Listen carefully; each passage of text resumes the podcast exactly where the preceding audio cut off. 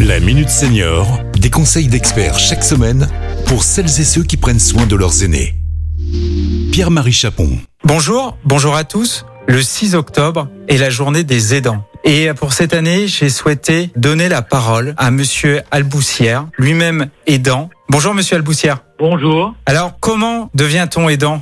On devient aidant en fait euh, plus ou moins sans le savoir parce que ça se fait en général de façon euh, lente, petit à petit. Alors je prends mon cas personnel.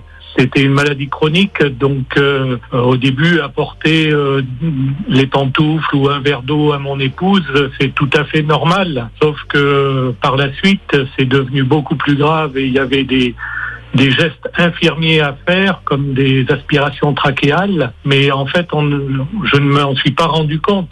C'est sur le long terme que on devient aidant. Après, il y a le fait de se rendre compte que l'on est aidant. Et ça, euh, c'est très long. Personnellement, j'ai mis trois ans à me dire que j'étais aidant et que euh, il fallait peut-être que je pense aussi à des choses pour moi, pour, euh, pour m'aider dans, dans mes gestes. Quoi. Il y a un déclic, il y a, il y a quelque chose qui, qui, se passe justement à un moment? Soit c'est un déclic qui peut venir de l'extérieur.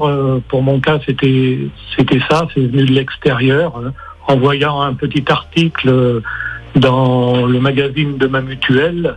Ou alors ça peut être par des personnes, je dirais, proches qui nous font prendre conscience que effectivement on est aidant et que voilà, il faut faire des, des choses pour nous, se faire aider nous-mêmes. Vers qui vous êtes tourné par exemple?